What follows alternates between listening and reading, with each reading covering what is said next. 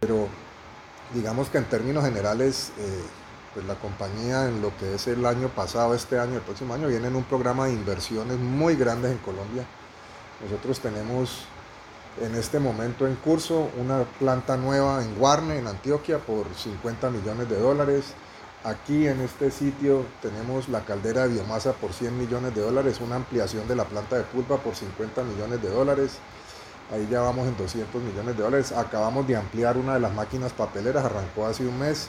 Eso fueron 20 millones de dólares. El próximo año vamos a ampliar la máquina papelera que tenemos en Barranquilla.